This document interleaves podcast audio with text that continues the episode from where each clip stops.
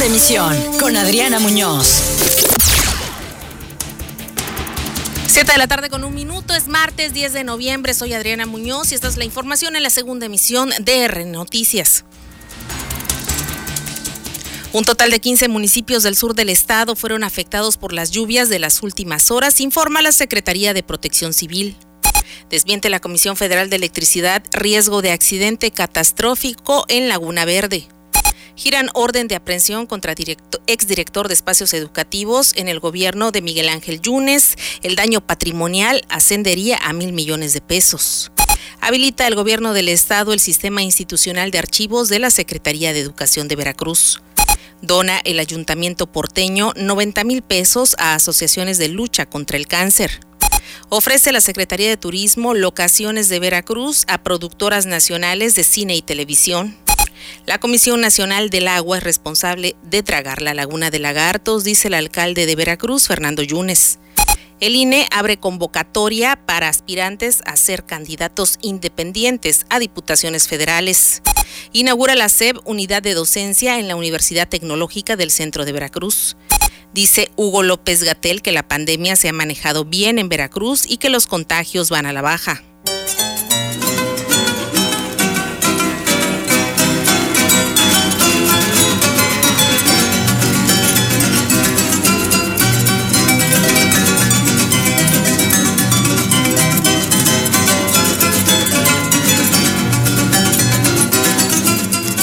Martes de Veracruz Zapateado.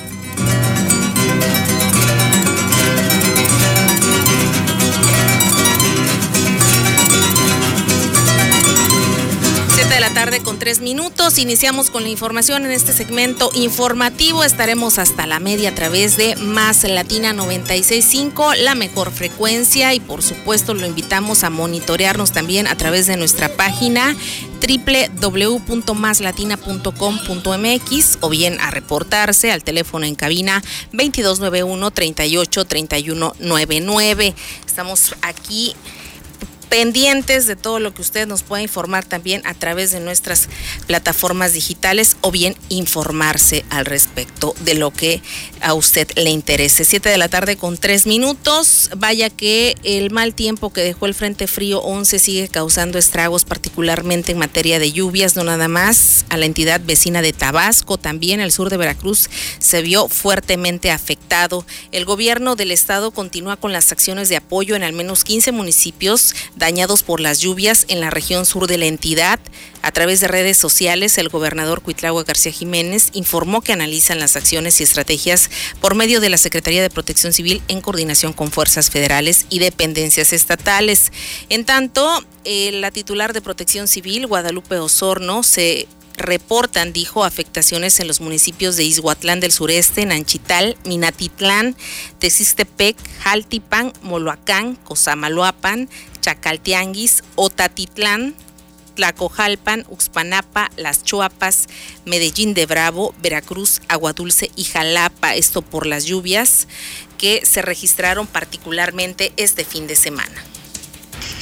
El día, bueno, seguimos la atención de siete municipios en el sur del estado, producto de las afectaciones derivadas de los frentes fríos 9 y 11. Cabe señalar que desafortunadamente todavía tenemos algunas localidades en agua, principalmente en el municipio de Texistepec, en el municipio de Minatitlán y en el municipio de este, Las Chuapas y estamos monitoreando el posible incremento en agua dulce que se pudiera presentar en las próximas horas. Cabe señalar que se han entregado este, insumos humanitarios, tanto de la Reserva Estratégica de la Secretaría, de la Reserva del DIF estatal, a quien agradecemos el apoyo que siempre siempre da a la población en estas situaciones de emergencia o desastre de manera coordinada y han llegado insumos federales de apoyo a la población este que son que son entregados dado a la declaratoria de emergencia para tres municipios. Este, estos están siendo entregados por Sedena y además de la activación del plan DN3 para, para las Chopas, para Minatitlán y el apoyo que hemos recibido en la logística de, de la atención de la emergencia, al menos en los últimos días. Cabe señalar que dada la complejidad del terreno y que todavía tenemos localidades incomunicadas, fue necesario hacer algunos puentes aéreos con insumos y con personal médico, particularmente para atender al municipio este de Minatitlán anteriormente, durante los días anteriores al fin de semana. Desafortunadamente no habíamos podido hacer este trabajo, dado que las condiciones no permitían los sobrevuelos, pero ya se pudieron hacer. Se han entregado insumos humanitarios y siguen activos cuatro refugios temporales en el municipio de Las Chuapas es parte de lo que señaló Guadalupe Osorno. También se coordinan con el DIF estatal y la Secretaría de Salud para la distribución de apoyos, medicamentos y la atención de una brigada médica a la población afectada, activando además puentes fluviales y aéreos con las comunidades incomunicadas, como lo acaban de escuchar, además de que hay cuatro albergues habilitados hasta el momento. En otra información, en relación con... Eh, notas que circularon a nivel estatal respecto a que podría ocurrir un accidente catastrófico en la nucleoeléctrica Laguna Verde, que depende de la Comisión Federal de Electricidad, la empresa del Estado aclaró que esta información es completamente falsa hubo una fuente y viene directamente la declaración de Bernardo Salasmar, quien es ex trabajador de la Comisión Federal de Electricidad. Fue despedido hace más de 20 años por actos inapropiados y pérdida de confianza. Esto es lo que dice el comunicado emitido por la Comisión Federal de Electricidad. Señala también el documento que proporcionar información de este tipo y difundirla sin antes corroborar con directivos de la Central Nucleoeléctrica Laguna Verde solo causa falsas alarmas a la población. Eh, Salasmar desconoce por completo la operación de una central de generación nuclear, ya que el tensionado de la vasija del reactor es un trabajo que se realiza de manera normal durante los trabajos de mantenimiento de recarga de combustible cada 18 meses y que no ha presentado ninguna falla ni pone en riesgo al personal o a la población civil. La Comisión Federal de Electricidad señala que Laguna Verde opera hasta el momento con normalidad y de hecho el pasado 17 de julio la propia Secretaría de Energía autorizó la renovación de la licencia de operación a la unidad 1 garantizando el compromiso de inspecciones, pruebas y monitoreo a equipos, sistemas y estructuras en conformidad con el marco regulador aplicable. Es por eso que pide la Comisión Federal de Electricidad a la población que se informe y no se alarme y sobre todo a fuentes que no son dignas de crédito, no crear este tipo de contextos o, o, panoramas, estas alertas innecesarias entre la población principalmente. Siete de la tarde con nueve minutos. Este martes trascendió que fue girada una orden de, de aprehensión en contra de Ignacio Alberto Barrada Soto. Él fue director del Instituto de Espacios Educativos del Estado de Veracruz en la pasada administración estatal. De acuerdo con la carpeta de investigación, se denunció que durante el último mes del bienio de Miguel Ángel Yunes Linares se contrataron varias obras, dejando pendientes 800 a la actual administración que encabeza el gobernador Cuitlagua García Jiménez. Se sabe también que se dieron anticipos a empresas por obras que nunca iniciaron los proyectos y el presunto daño patrimonial ascendería a más de mil millones de pesos. Esta información trascendió esta tarde y aún estamos en espera de que se confirme por parte de la Fiscalía General del Estado. Siete con diez. Para establecer las bases de una nueva política de gestión documental en el estado de Veracruz, se implementó ya el primer sistema institucional de archivos de la Secretaría de Educación, el cual garantiza una administración pública ordenada, eficiente y transparente con el apoyo de la tecnología. Durante la presentación de este programa, el gobernador Cuitlagua García afirmó que si Veracruz tiene un gobierno que pretende la transformación de la vida pública, se debe mirar, organizar y dar valor al acervo de toda la administración. Este sistema va a permitir la localización, la sistematización y disposición expedita de los documentos, agilizando y simplificando trámites. Además, coadyuvará y promoverá el acceso a la información y en este caso se vinculará a la comunidad educativa con todos los sectores de la sociedad. Siete de la tarde con diez minutos, vamos un corte y regresamos.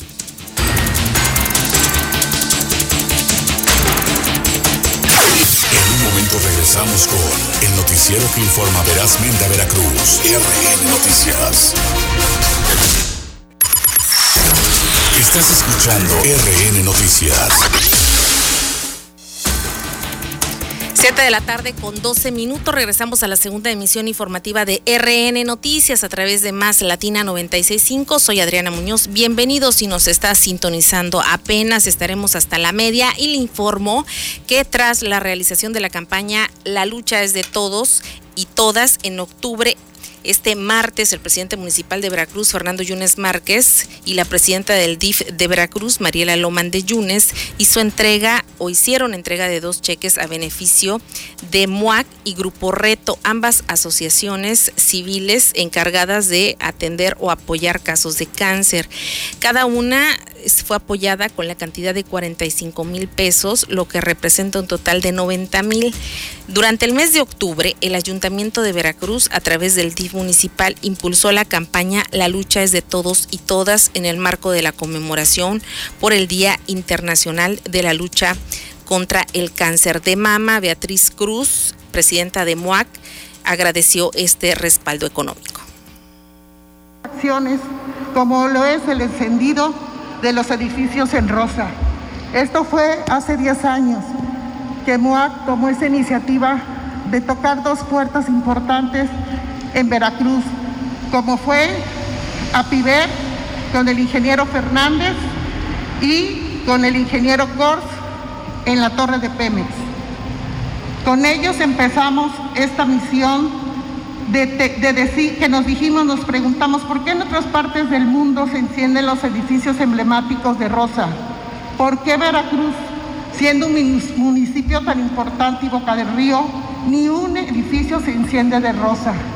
Fue así como un día, una mañana, cargadas de esperanza e ilusión, fuimos a Piber y con la sorpresa que nos atendió inmediatamente el licenciado, el ingeniero Fernández. José Ignacio Fernández.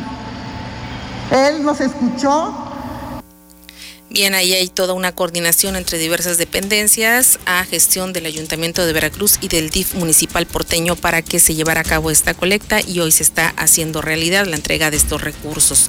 En ese mismo contexto fue entrevistado el alcalde Fernando Yunes Márquez de diversos temas y señaló que ante los constantes cambios de los delegados federales de la Comisión Nacional del Agua en Veracruz no se han podido concretar proyectos hidráulicos importantes. Uno de ellos, el tan solicitado rescate de la laguna de Lagartos.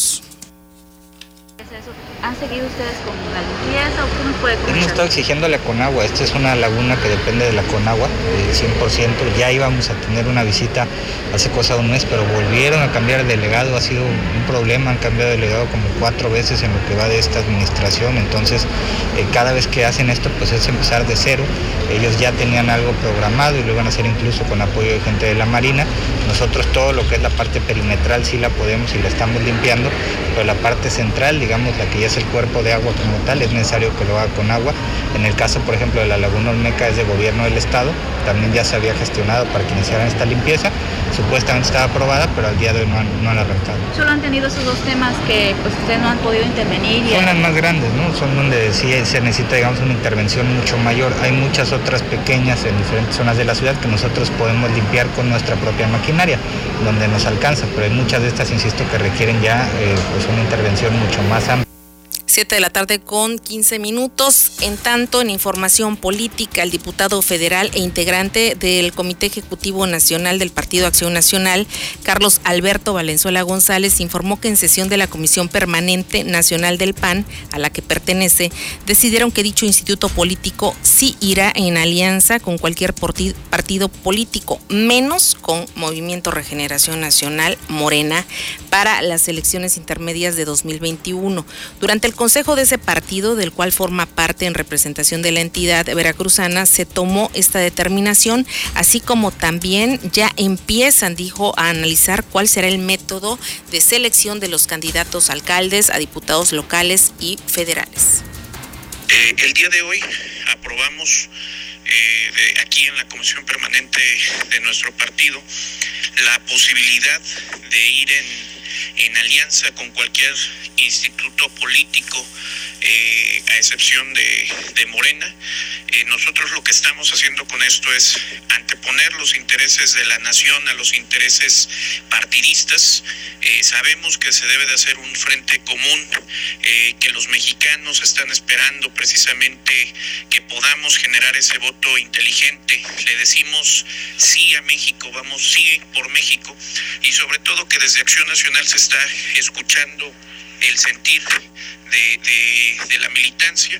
Eh, es por eso que esta, que esta decisión final será tomada por una consulta indicativa a los miembros eh, activos del Partido Acción Nacional, quienes serán los que determinarán al final eh, si, si, si esta el gran alianza y este gran bloque opositor se da de, manera de manera general pero hoy se da el primer paso y aunque no mencionan cuáles son esos partidos, se ha mencionado mucho, o se ha dicho mucho en el contexto político del estado de Veracruz que PAN, PRI, PRD podrían ir juntos en las próximas elecciones de 2021.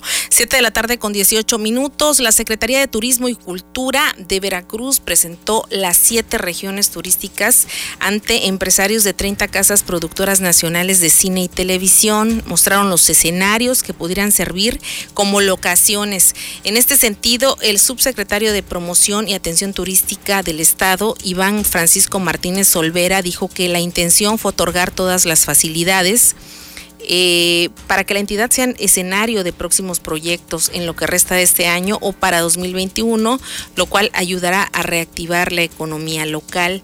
Cada lugar tiene atractivos particulares y bellezas únicas, desde el agua Azteca hasta la región capital.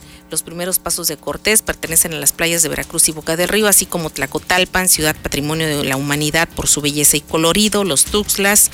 También eh, se suman los seis pueblos mágicos de la entidad, Coatepec, Coscomatepec, Orizaba, Papantla, Jico y Sosocolco. Esto es lo que comentaron.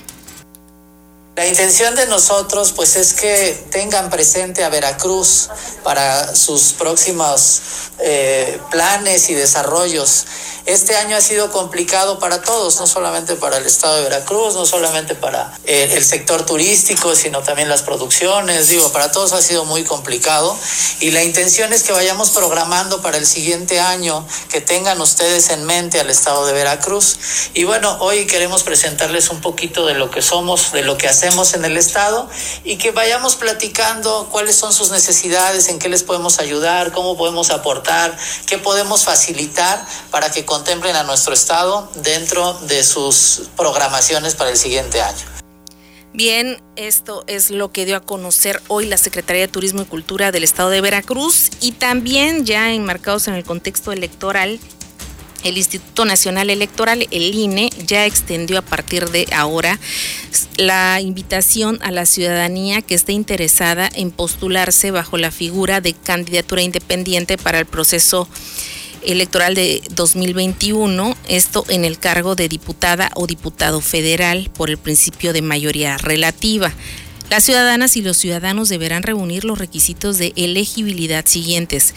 Ser ciudadano mexicano por nacimiento, en el ejercicio de sus derechos, tener 21 años cumplidos hasta el día de la elección, eh, ser originario de la entidad federativa en que se haga la elección o vecino de esta con residencia efectiva de más de seis meses, estar inscrito en el Registro Federal de Electores, contar con credencial para votar y no detentar los cargos que señala la Constitución y la ley en los tiempos establecidos. Esto lo dio a conocer hoy el licenciado José Gonzalo Castillo Gameros, quien es vocal ejecutivo distrital del Distrito 4 del Instituto Nacional Electoral. También señaló que quienes pretenden postularse como candidata o candidato independiente al cargo señalado deberán hacerlo del conocimiento del Instituto Nacional Electoral a más tardar el próximo día primero de diciembre.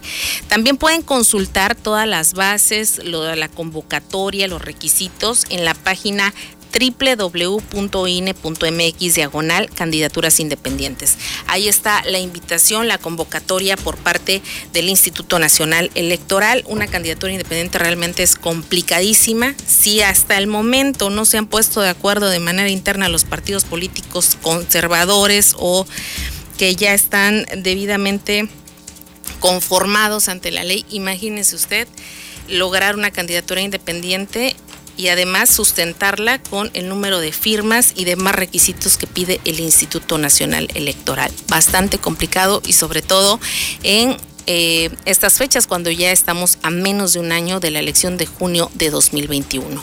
Siete de la tarde con 22 minutos. Este día el presidente Andrés Manuel López Obrador habló sobre la represión a la manifestación en Cancún.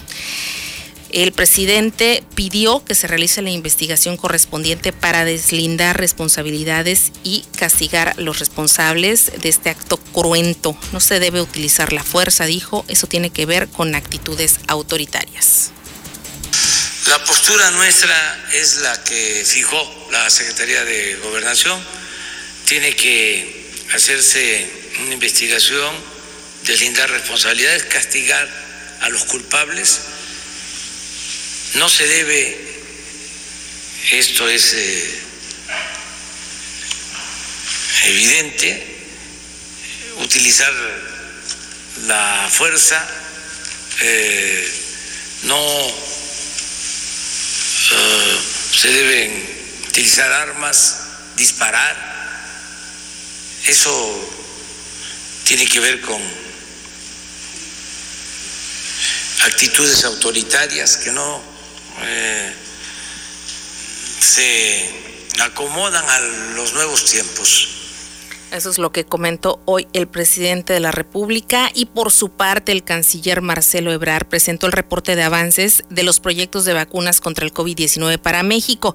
Destaca el inicio de la fase 3 en Guerrero y Oaxaca y en el caso de Pfizer el proyecto de vacuna es efectivo en más del 90% de los casos informar lo que son los avances de esta semana en lo que está a cargo de la Secretaría de Relaciones Exteriores, que como ustedes saben, nos ha pedido el señor presidente hace varios meses que junto con la Secretaría de Salud nos abocáramos en todo el mundo para garantizar que México tenga un acceso en tiempo y forma a la potencial o posible vacuna contra el COVID-19.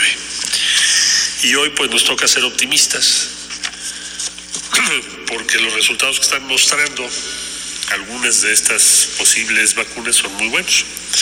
De acuerdo a las instituciones internacionales, la Organización Mundial de la Salud y por supuesto las propias empresas que están informando a la autoridad regulatoria de cada país. Bueno, esto es lo que informó Marcelo Ebrar Casaubón y también agradeció a Alemania, Dinamarca, España, Reino Unido y la CELAC por su solidaridad con Chiapas y Tabasco. Sus donaciones y apoyo, dijo, han sido trascendentales para los damnificados por las lluvias e inundaciones en el sureste mexicano. Informarles brevemente también que quisiéramos agradecer especialmente el día de hoy Alemania, a Dinamarca, a España, a Reino Unido y desde luego a la CELAC por su solidaridad con Chiapas y Tabasco, que han movilizado apoyos en los últimos días importantes de alimentos, agua embotellada y medicamentos.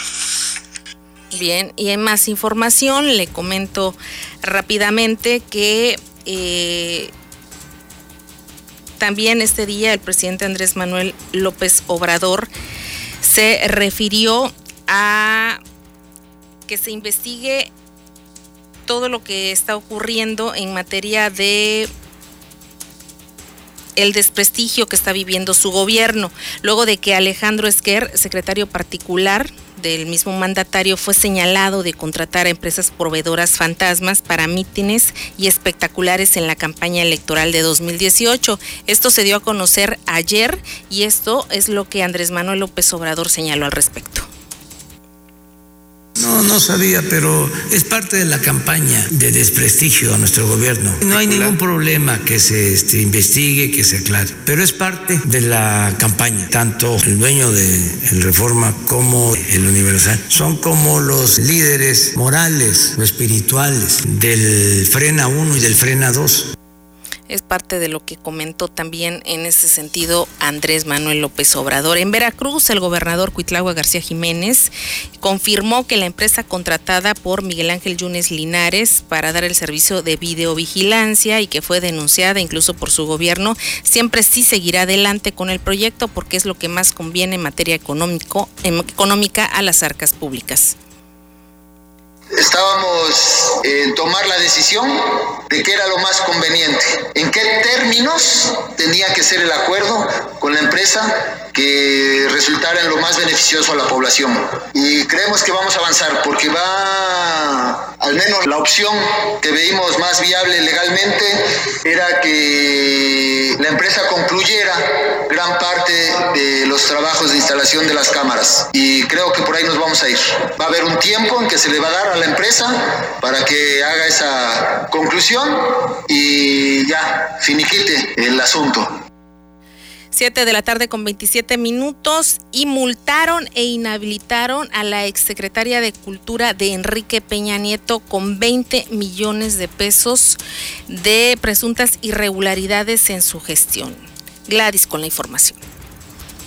La Secretaría de la Función Pública inhabilitó por 10 años y una multa por 20 millones de pesos a María Cristina García Cepeda, ex titular de Cultura durante el sexenio de Enrique Peña Nieto, por irregularidades en donativos en el proyecto Museo de Museos. A través de un comunicado, la dependencia federal detalló que además de la exsecretaria, el exoficial mayor y la exdirectora general de Administración también fueron sancionados por autorizar donativos por más de 59 millones de pesos a una asociación civil para la realización del proyecto Museo de Museos en el antiguo Palacio del Marqués del Apartado, sin tener la autorización previa del Instituto Nacional de Antropología e Historia para desarrollar trabajos en el inmueble, tal como lo disponen por su calidad arquitectónica e histórica la Ley Federal sobre Monumentos y Zonas Arqueológicas, Artísticos e Históricos y la Ley General de Bienes Nacionales. La Secretaría indicó que la entrega de estos donativos, uno por 50 millones de pesos en marzo de 2017 y otro por 9 millones 313 mil 461 pesos en julio de 2018 se entregaron sin considerar las normas aplicables, causó un daño al erario debido a que no se concretó la realización del museo como resultado de un deficiente ejercicio de funciones de los responsables. La función pública informó que el procedimiento sancionatorio inició luego de que una reunión del Comité de Control y Desempeño Institucional en noviembre de 2018, donde el órgano interno de control se percató de las posibles irregularidades en el otorgamiento de los donativos. Ante esta nueva sanción e inhabilitación de la ex titular de la cultura,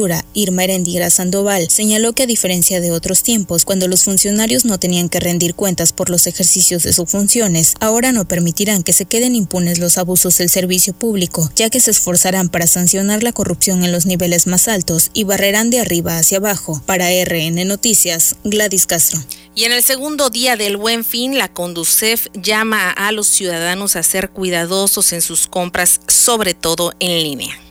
La Comisión Nacional para la Protección y Defensa de los Usuarios de Servicios Financieros recomendó ser cuidadoso con las compras por Internet durante el buen fin para no ser víctima de fraude. Rafael Trillo Gracida, titular de la Unidad de Atención a Usuarios de Conducef, señaló que durante este año la institución recibió más de 11.5 millones de quejas por fraudes electrónicos debido al alza de las compras en línea. Por ello es importante que los consumidores verifiquen antes de pagar. Si vamos a hacer compras a través de la web, de la página, bueno, que sean páginas seguras, que empiecen con HTTPS, dos puntos, doble diagonal y que tengan un candadito. Si voy a comprar, es muy importante que si en el voucher de compra venga efectivamente los meses que se van a comprar, que no se vaya a la, a la cuenta revolvente y pues bueno, a tratar de aprovechar esto. Para este buen fin, será importante comprar por necesidad y no por deseo. De lo contrario, se corre el riesgo de endeudarse comprometiendo el recurso familiar. Está sucediendo que estamos sobreendeudándonos, nos estamos con esto comprometiendo el patrimonio de nuestra familia y estamos transmitiendo una deuda a lo mejor no de seis meses, sino de un año o hasta 24 meses. Entonces hay que tener mucho cuidado en este sentido. La Conducef recomendó que durante el buen fin se comparen precios y se compre en lugares establecidos. Para RN Noticias, Laura Morales.